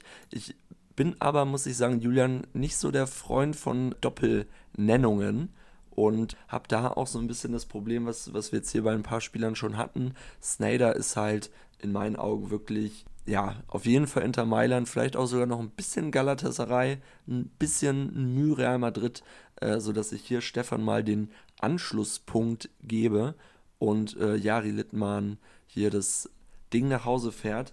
Ich glaube auch über, kann das sein, dass er über vier Jahrzehnte für Finnland gespielt hat? Ich habe da so eine irrwitzige Statistik irgendwie im Kopf, dass er, glaube ich, 89 sein erstes Länderspiel gemacht hat und 2010 sein letztes. Und so hat er in vier Jahrzehnten ja für seine Nationalmannschaft bei Länderspielen auf dem Platz gestanden. Also auch wirklich stark. Muss man erstmal schaffen. Okay, Stefan, nach diesem Punktgewinn obliegt dir auch die Wahl für den vierten Mittelfeldspieler und du kannst weiter hier an Julian herankommen. Wen hast du denn noch auf deiner Liste? Ja, ich habe natürlich noch Steven Pinar auf meiner Liste und Sunday Oliseh. Entscheide mich aber dann doch in diesem Fall, ich habe ihn eben schon genannt, aber Davy Klaassen bei dem, äh, bei dem 2019 bis ins Halbfinale gekommen in der Champions League. Da war er schon eine der prägendsten Figuren, konnte es dann später bei Werder nicht so abrufen oder bei Everton auch nicht oder an sich niemals außerhalb von Amsterdam. Aber vielleicht macht ihn ja gerade das zur Amsterdam-Legende und deswegen stelle ich hier nochmal Davy Klaassen als guten Achter daneben. Hm. Ich hatte Klaassen bei Werder eigentlich ganz gut in Erinnerung, entgegen deiner Aussage. Ja, also gibst du mir den Punkt oder? Nee, ähm, gebe ich dir noch nicht, aber ich nehme einen Mittelfeldspieler, der auch in Deutschland gespielt hat, und zwar beim HSV, Raphael van der Vaart, den du noch nicht genannt hast. Nee, das stimmt. Ja, ui. Ähm, nee, ich habe Davy äh, Klaassen auch bei Werder ganz gut in Erinnerung. Ich glaube, im äh, Abstiegsjahr hat das nicht mehr so funktioniert. Ja, auch sehr schwierig. Klaassen muss man natürlich lassen, dass er zweimal bei Ajax gespielt hat, auch im, ja, im optimalen Fußballeralter. Jetzt ist er, glaube ich, bei Inter, so mit 33, wie halt so eine italienische Karriere dann abläuft, wenn man da nochmal gekauft wird. Bei Van der Vaart ist es natürlich so, dass er auch, glaube ich, diesen Golden Boy äh, Award bekommen hat, als er bei Ajax war. Und äh, natürlich von der Veranlagung ein, zwei Regale äh, über Davy Klaassen anzusiedeln ist. Ich würde aber da äh, Tatsache, man kann das wahrscheinlich in die eine oder andere Richtung argumentieren, äh, Stefan den Punkt geben, einfach weil Van der Vaart auch schon wirklich, als er sehr jung war, direkt zum HSV gegangen ist und danach in seiner Karriere auch nie wieder in Amsterdam gespielt hat. Der hätte ja auch theoretisch sagen können, ich gehe nicht zu Betis, ich äh, gehe nochmal in die Niederlande nach äh, seinem, ich glaube, zweiten Mal beim HSV. Dementsprechend Vereinstreue wird hier auch gewürdigt bei der Top 11. Und äh, das gibt den dritten Punkt für Stefan, sodass du jetzt hier nochmal rankommst. Wird nochmal richtig spannend. Jetzt steht es hier nach acht Spielern 5 zu 3, so dass wir jetzt hier nochmal in Richtung Sturm gehen. Und den ersten Stürmer darf jetzt Julian hier mal zuerst nennen. Ja, und äh, jetzt bekomme ich äh, tatsächlich ein bisschen Muffensausen, weil ich das Ding hier nicht mehr abgeben möchte. Und beginne mit Klaas La Ach nee, komm. und beginne mit Klaas Jan Hünteler, der eigentlich ja Jan Klaas Hünteler heißt, denn er ist der Rekordtorschütze von Ajax Amsterdam. Ja gut, das war jetzt ein Punkt, mit dem habe ich fest gerechnet. Es gab doch auch 95 irgendwelche Stürmer, die du hättest nehmen können. Naja, da habe ich jetzt nicht mehr so viel auf Lager an Stürmern, die auch in der Bundesliga waren. Vor kurzem seine Karriere beendet und ich stelle ihn einfach mal dagegen und dann habe ich nämlich nur noch Außenstürmer. ähm, nehme ich erstmal Markus Rosenberg, der natürlich nicht gegen Klaas-Jan Hünteler gewinnen kann, aber bei der Einschränkung, die ja, die ja Julian auch bewusst war, hätte da ja auch jemand anders nehmen können. Naja. Ah, okay. Äh, Markus Rosenberg natürlich auch ein sehr schöner Mann, muss man einfach mal sagen. Schöner als Klaas-Jan Findest du bei Hünteler. Hünteler nicht, oder was? Also, da ist Rosenberg schon schöner. Ja, ich, ich will äh, Hünteler nicht. Obwohl, nee, ich, ich muss gerade. Nee, Hünteler ist nicht so früh ergraut, ne? Ich habe gerade an Robin von Percy gedacht. Der ja schon so mit äh, 28 schon, äh, ja, schon gu gute, äh, gute graue Haare hatte.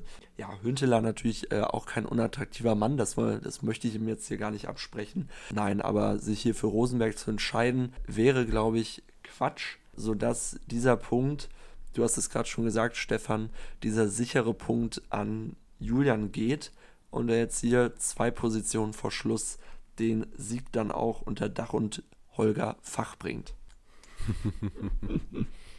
Ja, wenn es dann auch egal ist, dann stelle ich nochmal als äh, Linksaußen, als linken Stürmer, stelle ich nochmal Jesper Grönkje auf, der Oh. auch solide äh, zweieinhalb Jahre, glaube ich, bei Ajax war oder drei. Mhm. Damit natürlich zu den absoluten Vereinslegenden zählt, der auch auf Grönland geboren ist, was man auch in die Bewertung mit aufnehmen sollte, denke ich. Das ist ein interessanter Fakt, den äh, kannte ich noch nicht. Mhm.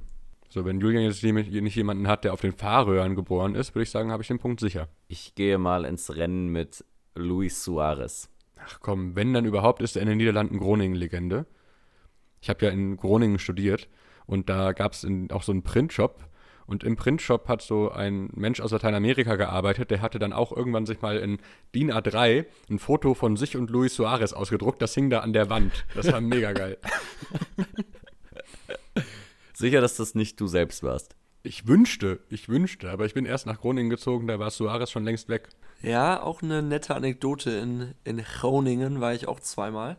Äh, auch ein äh, beliebtes Ziel, glaube ich, so für Auslandssemester.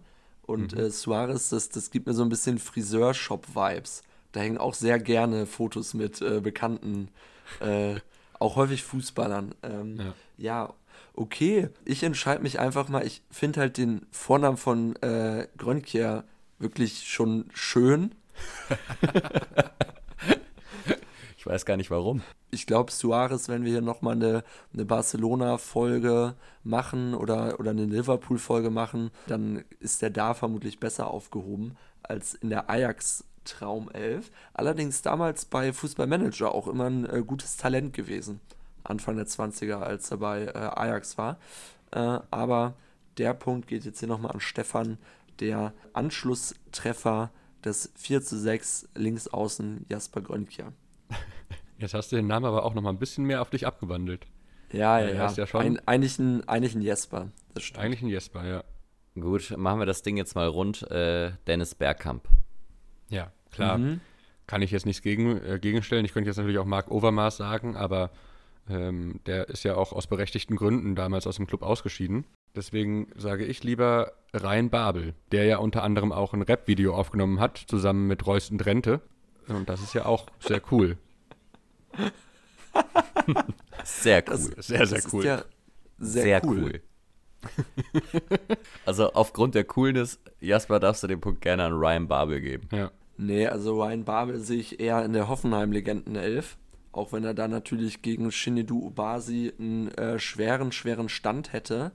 Ähm, aber nein, alles, alles äh, andere als hier Bergkamp zu nehmen, wäre in meinen Augen Blasphemie.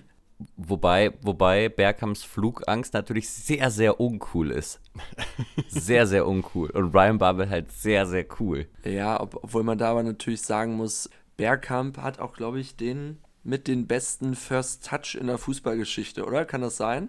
Also da gibt es Ja. auch so geile Videos, äh, wie er wirklich äh, schon neun Schritte vorausdenkt und mit einer Körperbewegung diverse Ja, ja. Spieler aussteigen lässt und die Kugel dann versenkt. Wäre natürlich auch, auch ein Kandidat für so eine Arsenal-Legendenelf, aber da wollen wir jetzt auch nicht zu kleinlich sein. Äh, der Punkt geht an, äh, trotz guter Web-Skills, ich weiß jetzt nicht, wie Bergkamp auf dem Gebiet aufgestellt ist, wie, wie da die Technik auch ist, äh, geht an Dennis Bergkamp und damit beenden wir diese illustre Traumelf zwischen Weltklasse-Spielern und Kultspielern mit einem 7 zu 4 zu Julians Gunsten.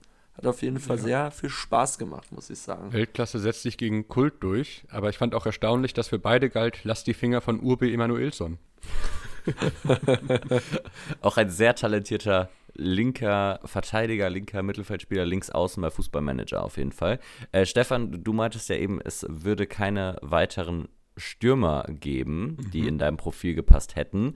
Also mir ist jetzt noch Pantelic in den Sinn gekommen. Oh, Charisteas oh. hättest du nennen können. Ja, aber Charisteas war sehr kurz bei Ajax, das hätte nicht gut gepasst. Ja, okay. Gut, wenn, wenn das dein äh, Argument war. So Kaspar Dolberg wäre noch gegangen, Sebastian Aller, Arkadiusz Milik, Ja, nee, Cedric van der Gun.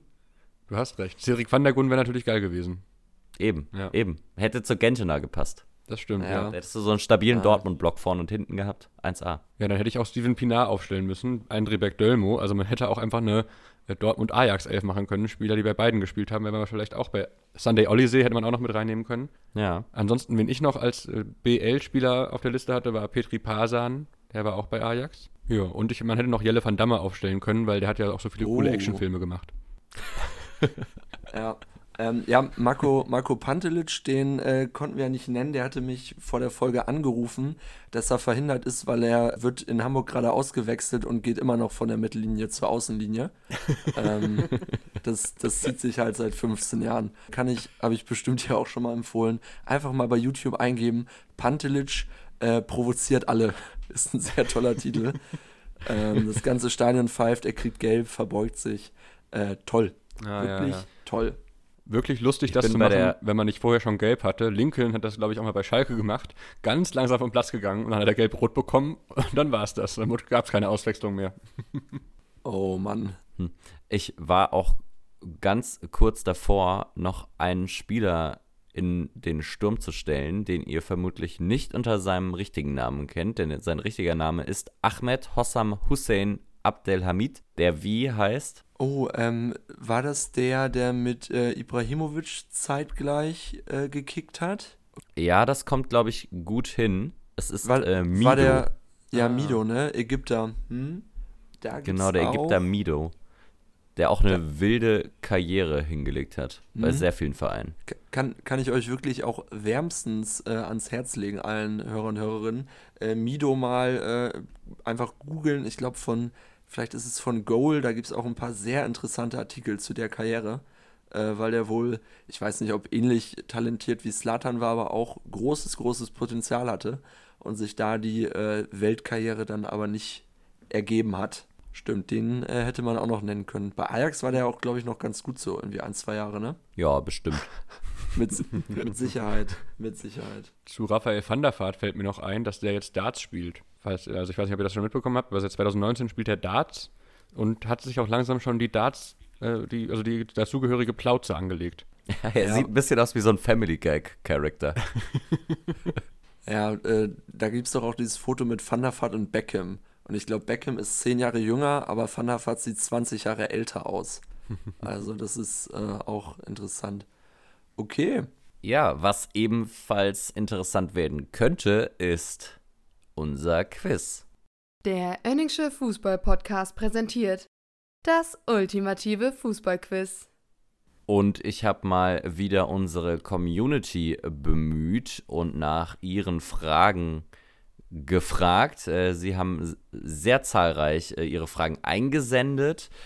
Und ich habe mir mal 15 rausgepickt, die tatsächlich nicht so einfach sind. Und ich würde das ganze Format heute ein bisschen dahingehend umstellen, dass ihr mal direkt gegeneinander antretet. Das heißt, ihr bekommt nicht immer eure eigene Frage, sondern aus Gründen der Vergleichbarkeit werdet ihr einfach reinbrüllen können. Das sind jetzt auch tatsächlich halt tendenziell eher schwierige Fragen, würde ich behaupten. okay. Wie ist es dann, wenn wir, äh, wenn, wenn du Antwortmöglichkeiten vorliest, wenn wir Tipps brauchen, dann einfach wer schneller sagt, ja, das ist richtig? Oder wie machen wir das dann? Brauchen wir hier, au- brauchen wir hier wie Hertha unsere Sportbuzzer? ihr, ihr, da müsst ihr die Sportbuzzer bitte betätigen. Naja, mal gucken, vielleicht könnt ihr es auch einfach so lösen. Die erste Frage kommt von Vedemeto, was auch immer das für ein Name ist. Bei der WM in Katar war Niklas Füllkrug der erste Bremer Profi im deutschen Team seit der WM 2010. Dort gab es damals vier Bremer. Tim Wiese, Mesut Özil, Per Mertesacker und Marco Marin. ja, das läuft ja wie geschnitten Brot hier. Jasper mit seinem ersten Punkt. Hat der auch ein Spiel gemacht damals? Nee, oder? Ich kann mich nur an dieses äh, Vorbereitungsspiel erinnern. Der hat ja, glaube ich, gegen Bosnien-Herzegowina zwei Elfmeter, äh, glaube ich, rausgeholt. Äh, Im Turnier, glaube ich, weniger. Hm. Hm. Philipp stellt folgende Frage.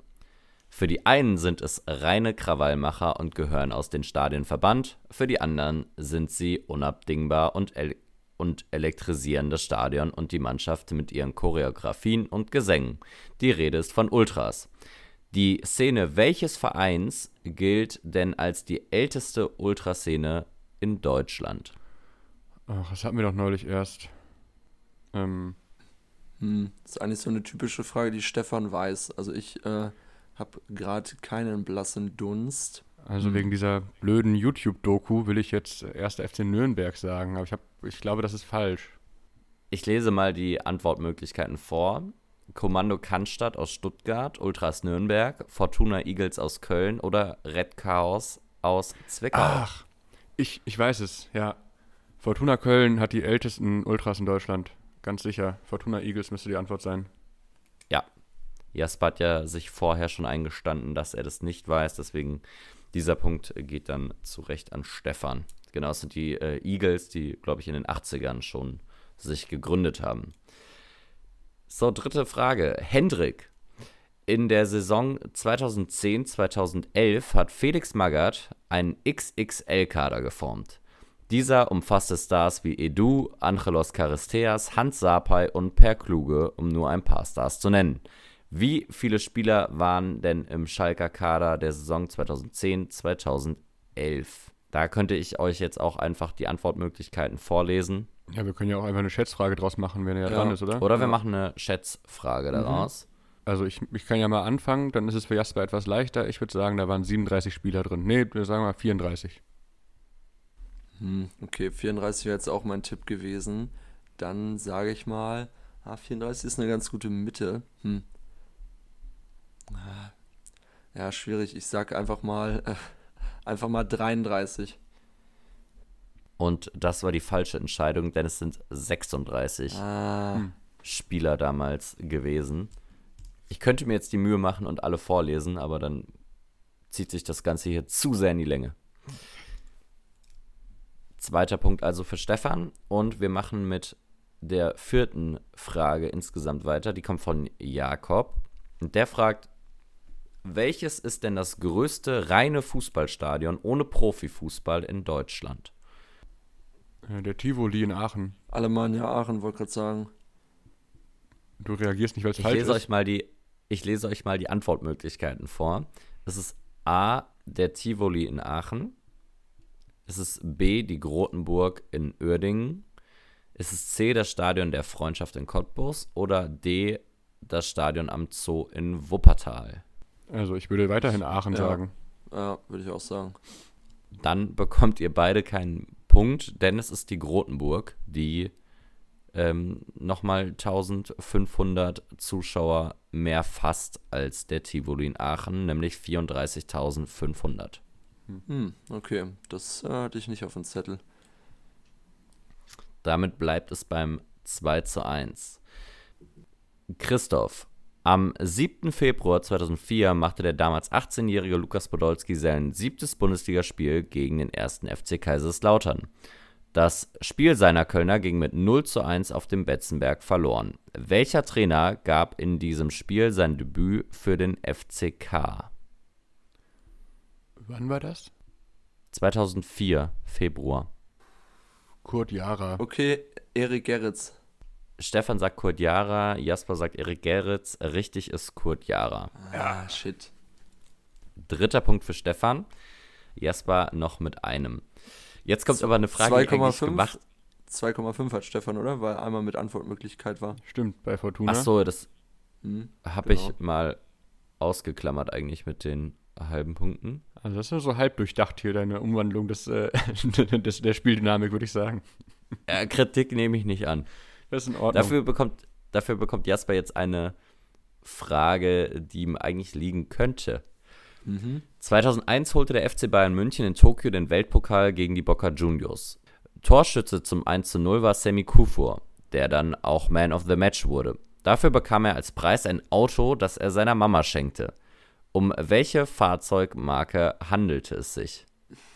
Ja, gut, Äh, was Toyota. Toyota, würde ich sagen. Also wenn es in Tokio war, wahrscheinlich. Ja, ihr wart beide gut. Stefan war einen Ticken schneller. Äh, Toyota ist tatsächlich richtig. Die anderen Ah, Antwortmöglichkeiten nicht wären schlecht. Honda, Nissan und Mazda gewesen, aber er hat damals einen Toyota bekommen. Honda ja Schöne tatsächlich auch eine japanische Und- Marke, ne? Also einem, es fällt einem Toyota halt zuerst ein, aber ja. So, äh, in Anlehnung an eine von Nico eingesendete Frage habe ich ähm, ein wenig abgewandelt. Darmstadts Toni Seiler wurde nicht nur dank seiner veganen Lebensweise, sondern auch wegen seines langen Barts zu einem absoluten Kultspieler der Bundesliga. Wie lautet allerdings sein richtiger Vorname, der nicht Toni ist? Marco. Stefan grinst, denn Stefan weiß es ganz offensichtlich. Ich habe ja schon Marco gesagt. Ich glaube, das ist falsch, aber irgendwie. Nee, Marco, Marco ist richtig. Ah ja.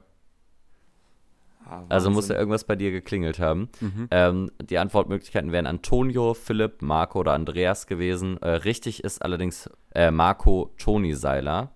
Ähm, und den Spitznamen hat er von dem Skirennläufer Toni Seiler bekommen, der aufgrund seiner hohen Geschwindigkeit äh, bekannt geworden ist. Und deshalb hat Marco Seiler den dann übernommen. Wer sich ja auch vegan ernährt hat, äh, Heiko Westermann. Aber damit weiter zur nächsten Frage.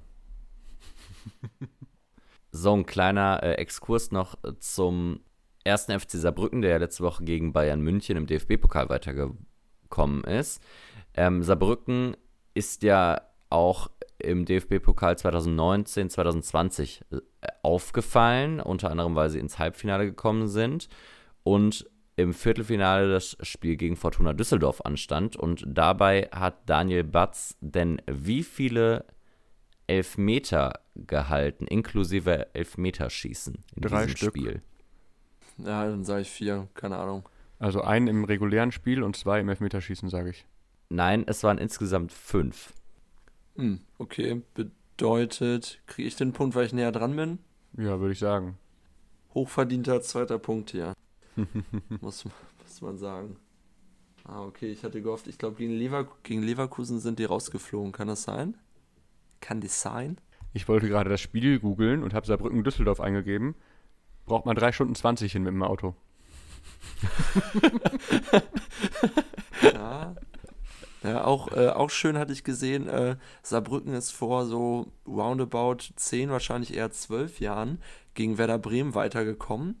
Dreiersturm, laut Kicker, links außen Füllkrug, rechts außen Petersen, auf der neuen Aaron Hunt. Ce- Cedric Macchiadi Holding Six, klar.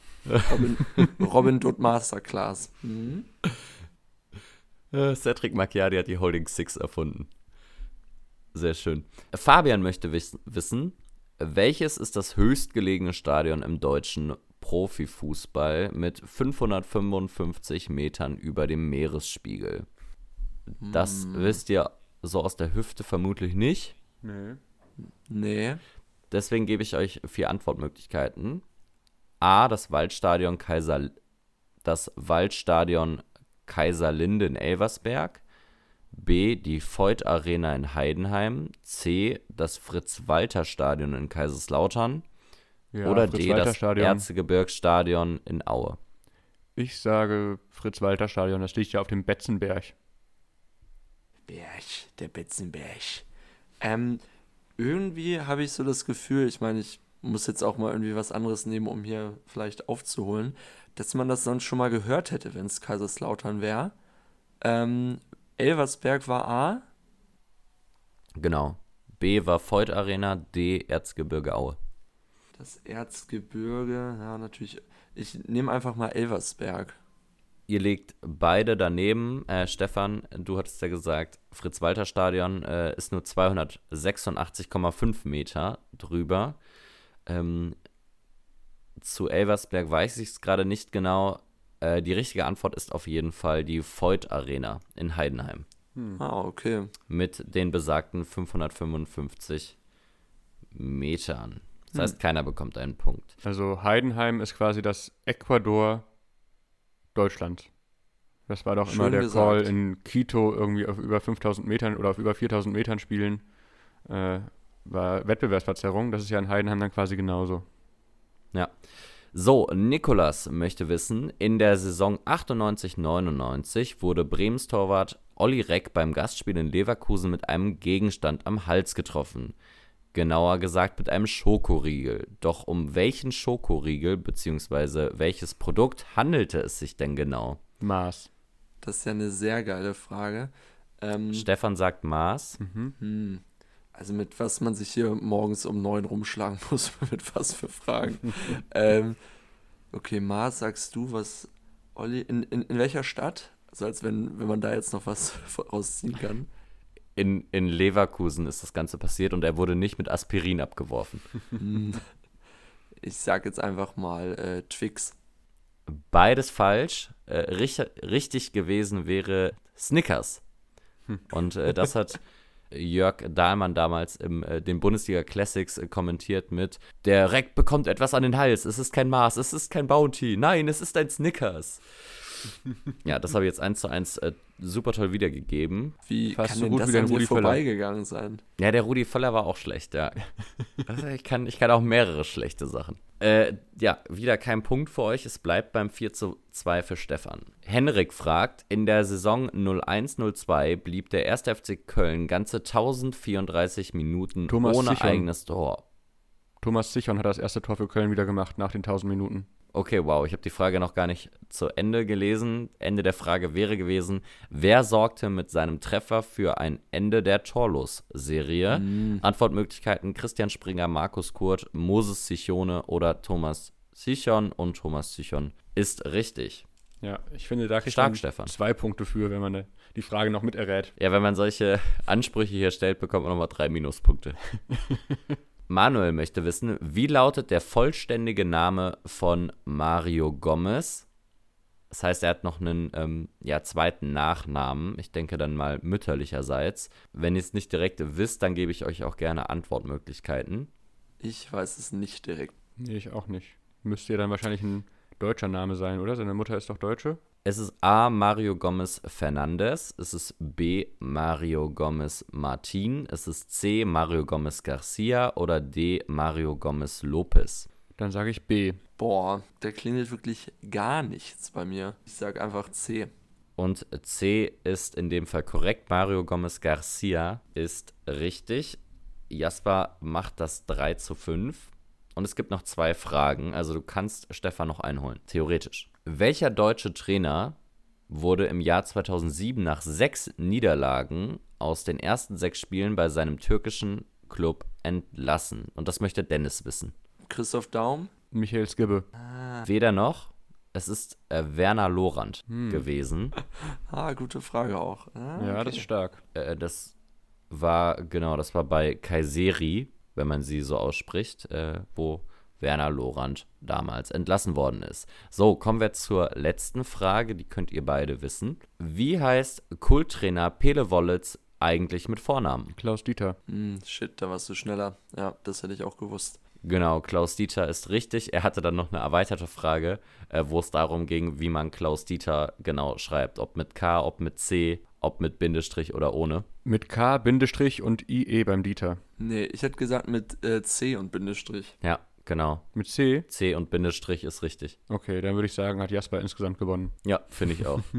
Vor allem, weil du ja noch eben drei Minuspunkte gesammelt hast, Stefan. Ja. ja, tut mir auch leid für die Zuhörenden, dass ich da Thomas Zichern schon reingebrüllt habe, bevor die Frage überhaupt vor zu Ende gelesen war. Da habe ich natürlich das Mitraten unmöglich gemacht. Ja, die Leute haben keinen Spaß mehr beim Hören. Da sind die Pferde mit dir durchgegangen, Stefan. Da musste ich doch mal am Riemen reißen hier morgen. Aber das ist auch mein, mein Lieblingsfakt überhaupt. Nee, die, wir, wir haben noch drei, vier andere Lieblingsfakten hier im Podcast, wo es wusstet ihr, Andi Reinke und Christian Gentner.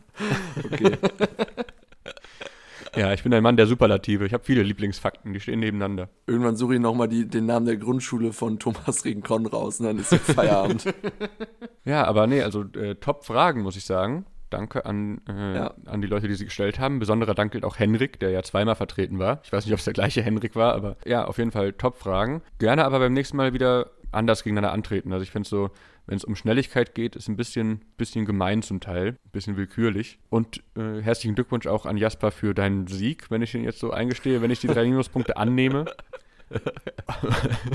Ja, das, das ist so ein bisschen wie, ist Inter Mailand nachträglich Meister der Serie A geworden, als Juventus äh, Ja. quasi den Zwangsabstieg hatte? Ja. 2005 und 2006. So würde ich mich jetzt gerade fühlen. Aber ähm, nee, hat auf jeden Fall Spaß gemacht. Geile Frage mit dem Schokoriegel und Olli Reck. Mhm. Äh, da werde ich doch gleich mal direkt hier irgendwie mal bei YouTube gucken, ob es äh, dazu ein Video gibt. Bisher zur Gänze an mir vorbeigegangen. Äh, Gibt's nicht. Habe ich im Vorfeld auch schon äh, Ah. nachgeschaut. Gibt's leider nicht. Ja, bevor ihr euch jetzt alle dann zumindest nochmal dem Marco Pantelic provoziert alle Video zuwendet, haben wir ja noch ein kleines Schmankerl am Ende. Der Önningsche Fußball-Podcast präsentiert die Kickerelf des Tages. Und da würde ich euch mal fragen, ähm, welches Jahr, welchen Spieltag darf ich euch denn geben? Ähm, gib mir mal das Jahr 2000, 2001. Mhm. Und an welchem Spieltag sind wir jetzt gerade in der Bundesliga? Keine Ahnung. Äh, mach einfach mal irgendwas Verrücktes. Äh, 18. Okay. Ja, dann muss ich natürlich, kann jemand mal kurz so eine Hintergrundmusik machen, die mir Zeit gibt, das kurz rauszusuchen?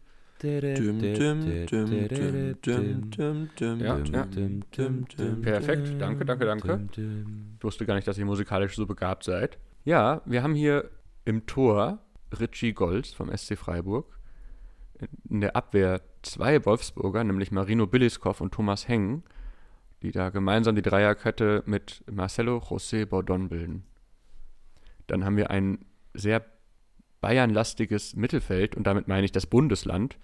Wir haben nämlich einmal Brazzo auf, äh, hier als defensiven Mittelfeldspieler geführt, äh, Stefan Effenberg hier als linksoffensiven Mittelfeldspieler geführt, Matthias Zimmermann von der Spielvereinigung Unterhaching und Icke Hessler von 1860. Äh, Im Fünfer-Mittelfeld ist außerdem noch Otto Addo vom BVB dabei. Und dann haben wir vorne zwei Stürmer, die, ja, das ist wirklich ein Gedicht. Miro Klose und Paul Agostino bilden hier den Zweiersturm. Ach, der, der hat L'amour toujours gemacht, ne? Kann das Hm? sein? Der hat L'amour toujours den Song gemacht. Der GT. ja, ja, ja. Nee, Miro Klose.